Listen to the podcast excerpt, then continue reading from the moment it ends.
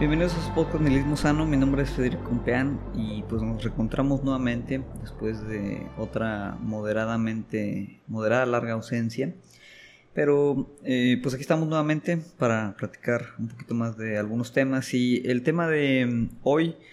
del que quiero platicar tiene que ver con eh, un concepto que yo creo que estuvo de moda en redes hace dos, tres semanas. Ya saben que esto se mueve bastante, bastante rápido.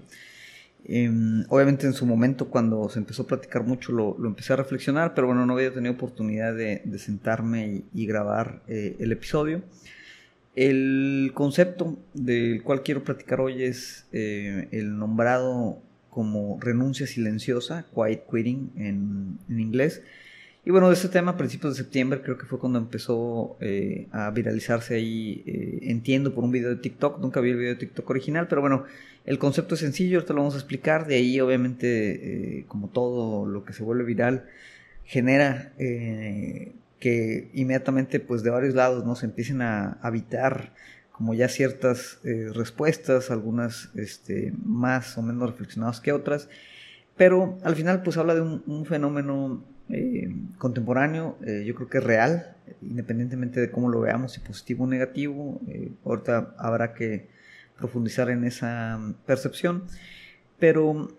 es, un fenómeno que yo creo que está presente y, vale la pena discutir. los, que, los que me conocen, tal vez por fuera del programa, saben que siempre me ha interesado bastante todo lo que es la parte del trabajo en, toda su, parte conceptual, vamos a, decirlo.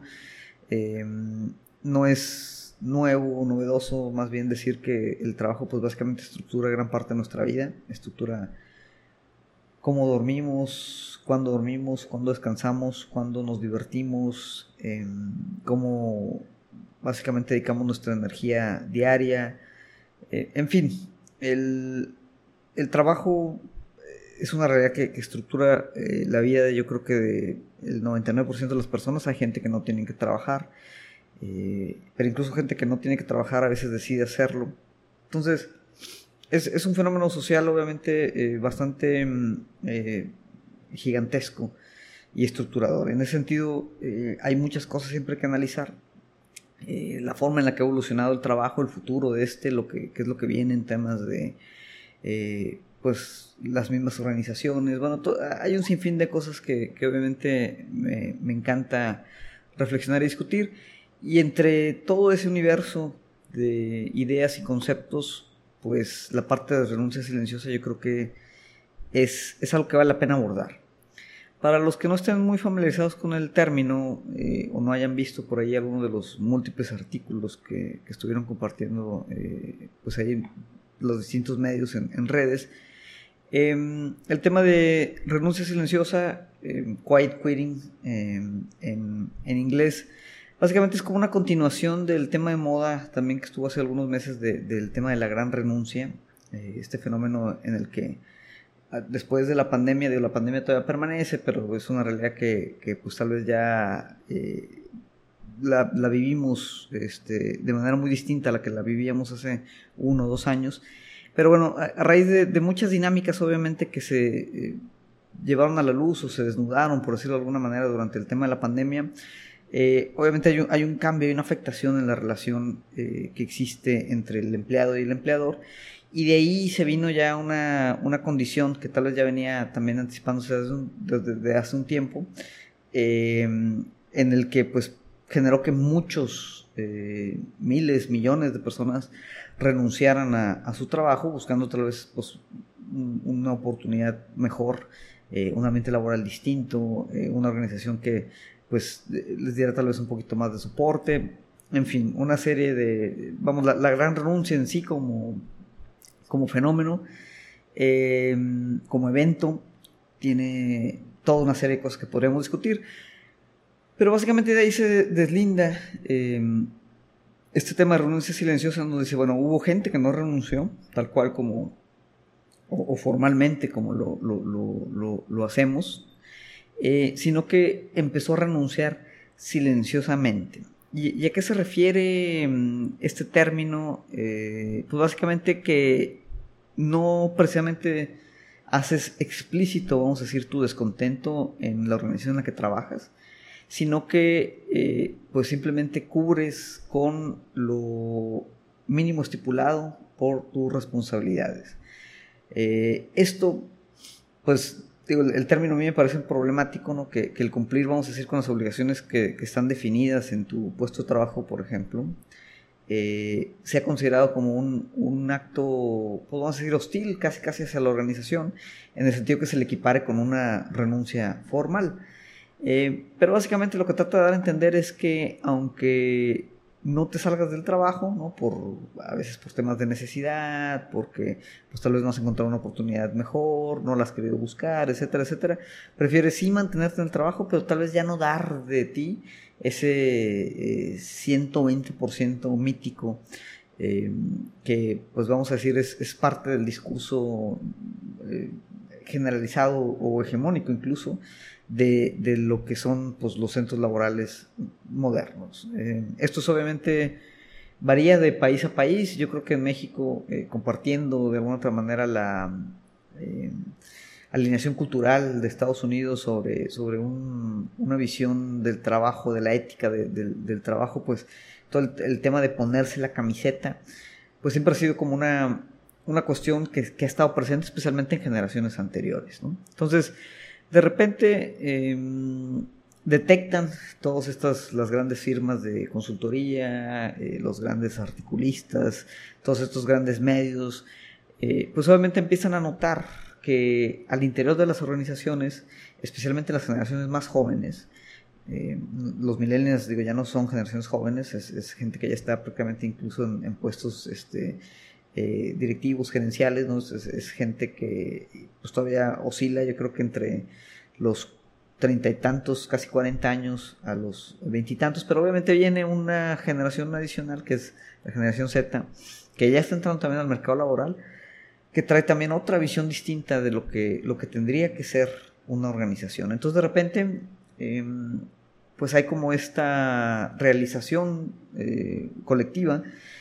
en que los nuevos trabajadores que están entrando o que ya tienen algunos años incluso en, las nuevas, eh, bueno, en las organizaciones laborales actuales, pues ya no tienen tal vez esa ética, eh, otra vez entre comillas, ¿no? La palabra también me parece problemática, pero esa ética laboral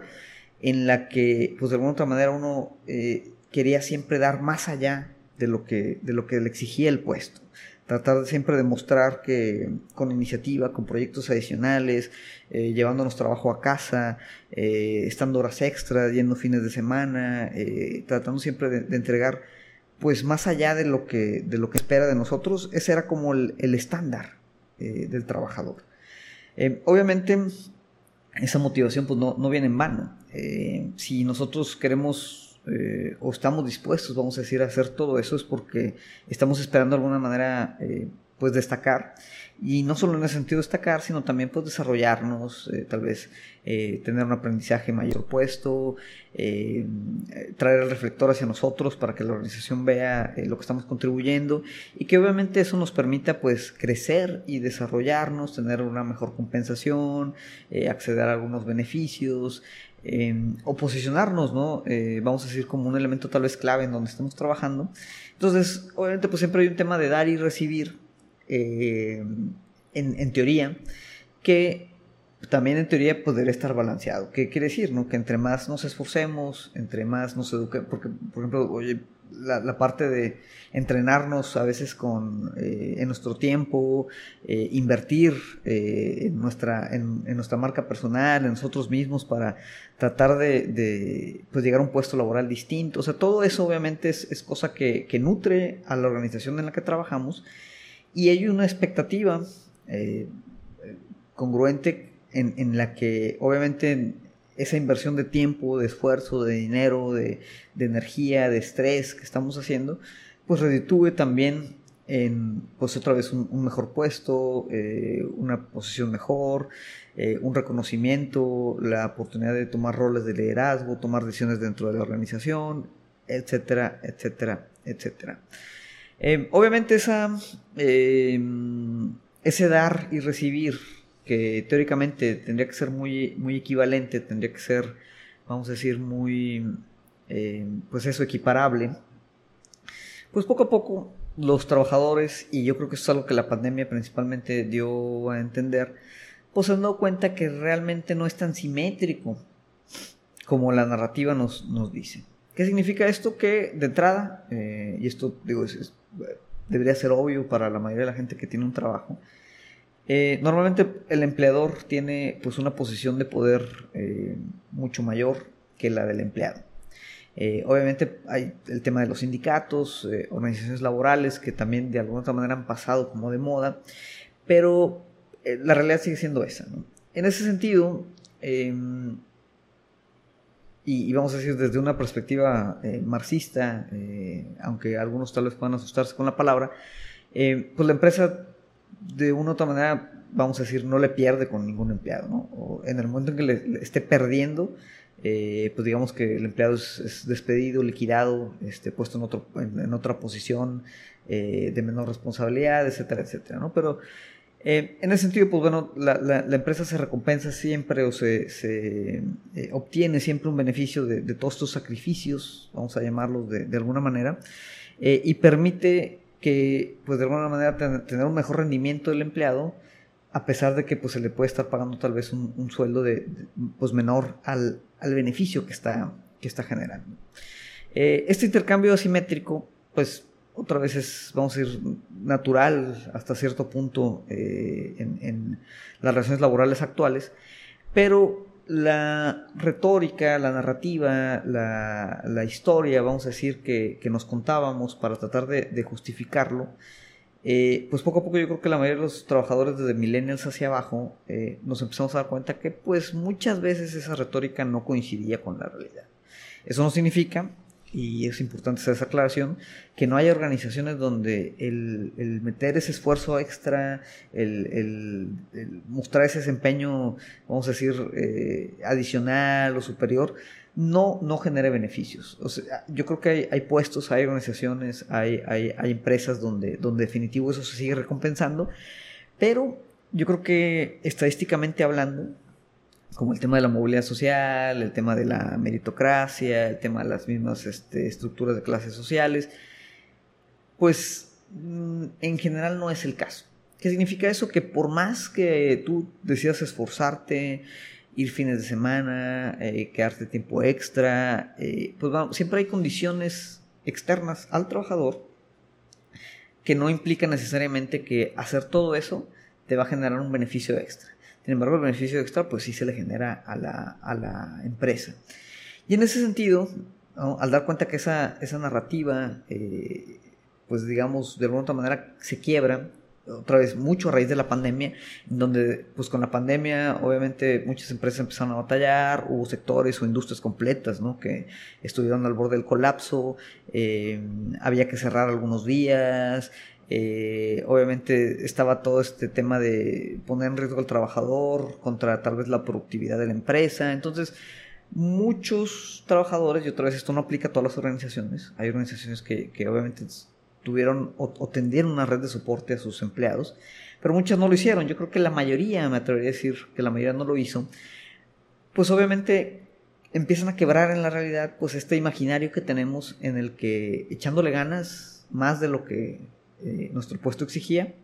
podíamos salir adelante y obtener una recompensa. Entonces de repente cuando llega la pandemia empiezan a despedir gente, empiezan a hacer recortes masivos, eh, empiezan a poner en riesgo a los trabajadores a pesar de, pues la, criticidad ¿no? del tema de salud. Em, se empiezan a saltar algunas trancas las, las empresas para pues, no verse afectadas a pesar de, todo esto. Entonces, eh, pues de repente, ¿no? Gente que tal vez había dedicado mucho tiempo, muchos años, mucho esfuerzo, eh, pues sin ningún remordimiento, ¿no? La, empresa los, los separó eh, o les redujo el, sueldo, etcétera, etcétera. Pues entonces empezó a ser un poquito de cortocircuito la relación de que, pues al ponerse la camiseta, pues de alguna otra manera tendríamos como esta relación casi familiar, ¿no? Con nuestra empresa. Eh, esto, aunado obviamente a, décadas y décadas de precarización laboral, eh, pues hace que actualmente haya un, ambiente, vamos a llamarlo, eh, pues un poquito más realista sobre cuáles son las, verdaderas dinámicas que existen en las, organizaciones. De forma que, pues tal vez el, el costo-beneficio de pues simplemente hacer lo que estamos contratados para hacer, pues es mejor a tratar de sacrificar a veces eh, eventos familiares, ¿no? Yo conozco gente que, oye, no pidió vacaciones cuando nació su primer hijo, cosas de ese estilo, pues realmente no va a haber, eh, o sea, esas, esas cosas no nos van a granjear nada extraordinario, entonces decimos, oye, pues sabes que tal vez nada más conviene hacer lo mínimo indispensable, ¿no? Para que obviamente no me corran y cumplir con las responsabilidades de mi, de mi puesto. Esto obviamente resuena muy negativamente eh, con, vamos a decir, la, eh, los entes impersonales de las mismas empresas que pues estaban acostumbradas ¿no? a, que con esta, esta retórica del esfuerzo, del echaleganismo, eh, pues la gente diera mucho más de sí, de lo que ellos estaban dispuestos a pagar o de los que realmente ellos estaban dispuestos a desarrollar. porque es una realidad, digo, al final las, las empresas son, son estructuras verticales no todo el mundo puede eh, ascender, los puestos están limitados, eh, las compensaciones también están limitadas, siempre hay un esfuerzo por tratar de reducir costos, entonces hay una realidad, vamos a decir, operativa incluso de las mismas empresas que, que no permiten que la empresa recompense a todos los que, pues vamos a decir, dan más de lo que tendrían que dar en su, en su trabajo. Entonces, eh, pues de alguna manera no, alarma, eh, ya que nos damos cuenta de todo esto, no, no sorprende esta tendencia eh, relacionada, ya decíamos, con fenómenos similares como la gran renuncia. Eh, y, sí, pues tampoco sorprende que esto sí alarme por su parte a los empleadores que pues otra vez históricamente están acostumbrados a exigir compromisos pues más allá de los niveles acordados de responsabilidad y compensación sin tener a veces que preocuparse en absoluto ¿no? por todos estos temas de retención, crecimiento, ambiente laboral, flexibilidad y el balance entre la vida y el trabajo. Nuevamente, aclaro, hay empresas que sí lo hacen y generalmente las empresas que sí lo hacen tienen una recompensa al, en, el que al ver los empleados mismos de esas empresas que, que sí hay obviamente atención a todos estos temas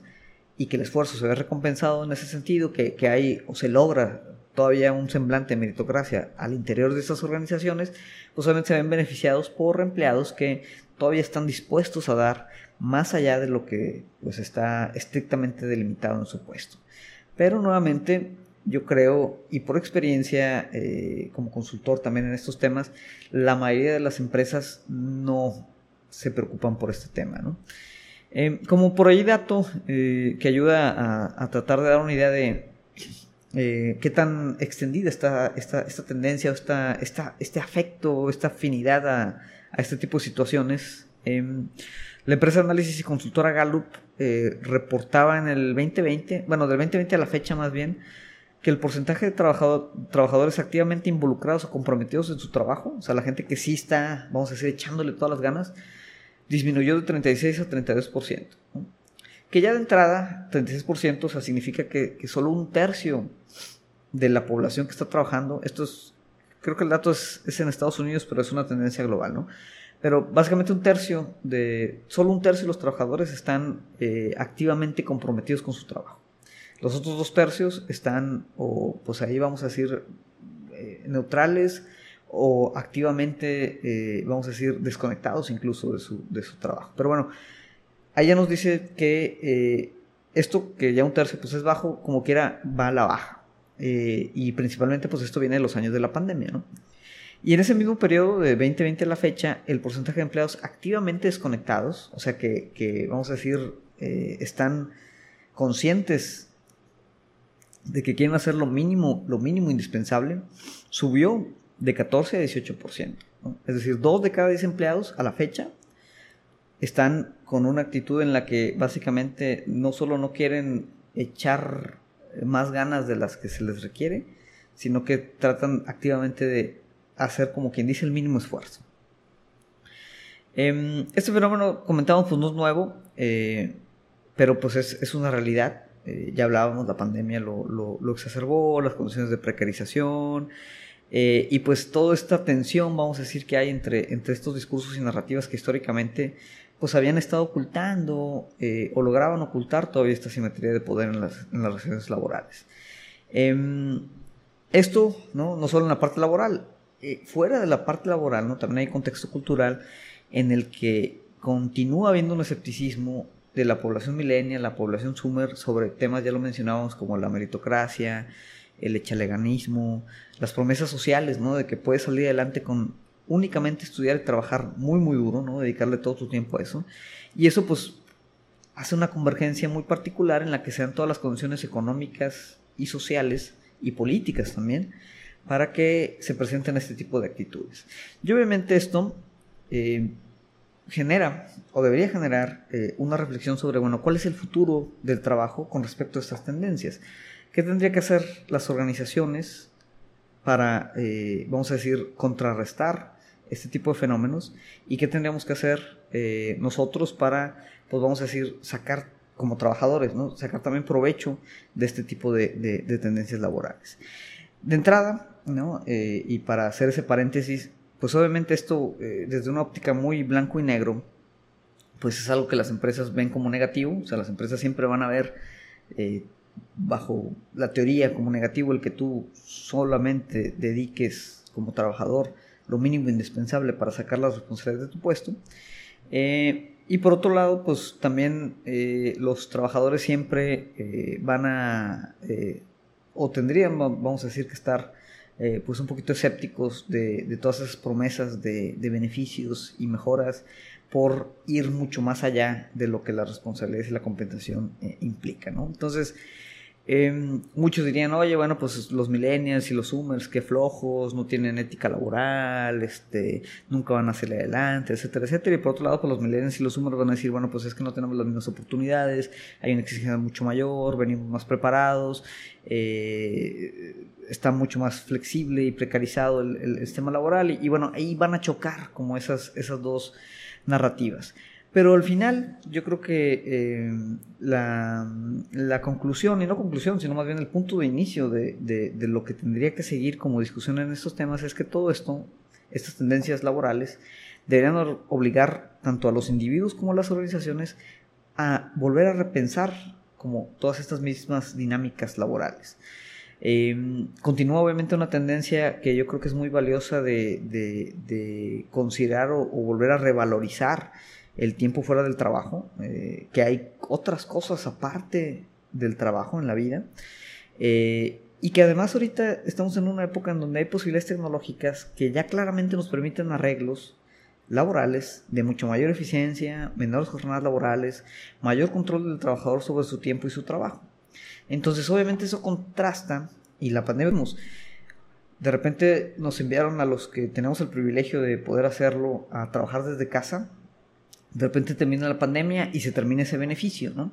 Entonces, eh, por un lado los trabajadores dicen, oye, si, si tenemos la capacidad tecnológica, la estructuración y hay ciertos puestos que nos permiten trabajar desde casa o hacerlo de manera híbrida,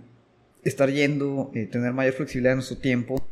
Y, hicimos esa transición en, semanas eh, o meses en algunos casos, porque ahora que de repente ya todo se vuelve a estabilizar, nuevamente nos revertimos como a los viejos paradigmas, a los viejos esquemas de trabajo, en donde me quitas flexibilidad, me quitas poder, me quitas confianza, ¿no? Al, pensar que obviamente yo voy a estar trabajando desde mi casa, eh, dormido en mi cama, y, y, en ese sentido, pues otra vez se quiebra como esa, esa, esa relación de mutua, eh, vinculante, de respeto, de soporte entre empleador y empleado. Y, y pues quiebra, obviamente, eso pone en tensión eh, muy fuerte esas mismas narrativas eh, que, de las que hablábamos anteriormente. Entonces dices, oye, pues si tú realmente puedes darme home office y no me lo estás dando,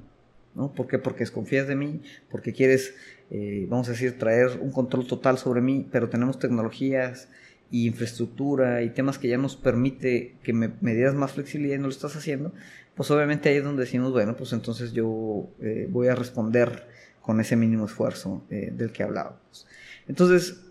yo creo que es importante no, vamos a decir, simplemente reaccionar a este tipo de, de, tendencias, sino realmente analizar de dónde vienen, ¿no? como cuestión histórica, política, social, eh, entender dónde está ese, esa tensión, dónde están esos, esas contradicciones, dónde están esos, esos balances también, y, y, empezar a ver colectivamente, ¿no? no solo como individuos, sino también como organizaciones, los que tenemos posibilidad de hacer esa diferencia dentro de una organización,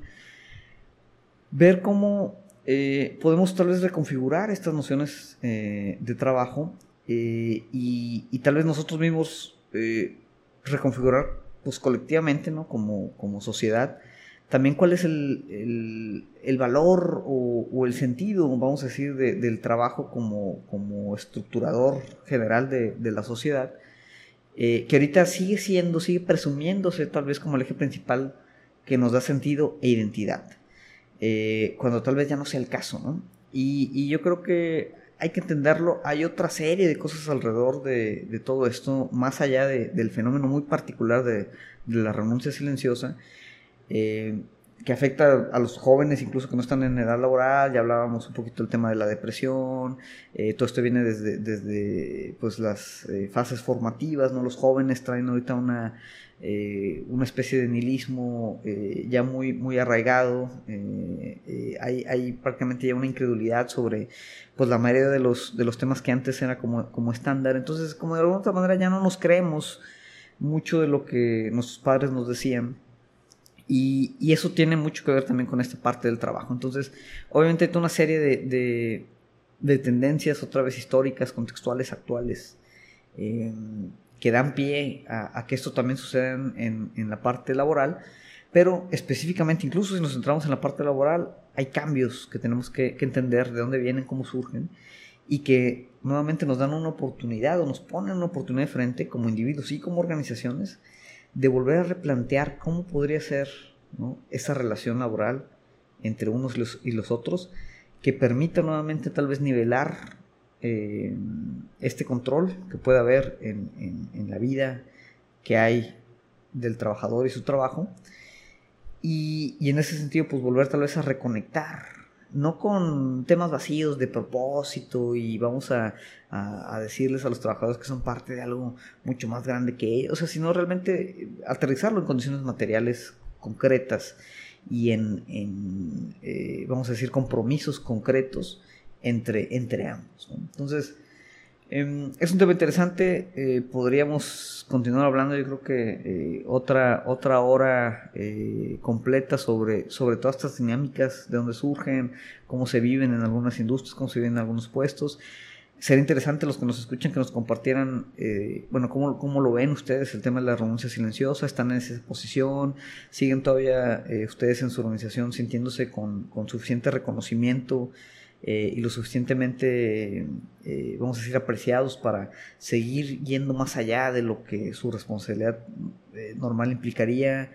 em, cómo lo han vivido tal vez en, los diferentes ámbitos laborales en los que se desempeñan. En fin, hay, hay muchas áreas obviamente de que explorar, especialmente cómo las organizaciones tendrían que responder a este tipo de situaciones, pero creo que por ahorita, eh, pues aquí es, buen punto, ¿no? Para, para, cerrar con esta tarea como de, de explorar pues estas diferentes líneas. Entonces, eh, con eso yo creo que me estaré despidiendo ya por el día de hoy. Eh, les agradezco nuevamente a los que con toda la paciencia del mundo esperan episodios después de varias semanas y nos escuchan. Y pues bienvenidos a los que nos escuchen también por primera vez. Les recordamos, estamos en las principales plataformas de podcast, en Apple, en, Spotify, en Google Podcast, estamos en YouTube también, Nihilismo Sano. Y eh, bueno, me pueden contactar directamente a través de esos mismos canales o en mis redes personales, Fede Fiesta en Twitter, Fede Compean en Instagram. Prácticamente no, no subo, no pego mucho esas redes sociales. Sin embargo, sí leo mensajes, eh, comentarios, etc. Entonces, eh, en fin, por esta vez sería todo. Nos vemos en el siguiente episodio.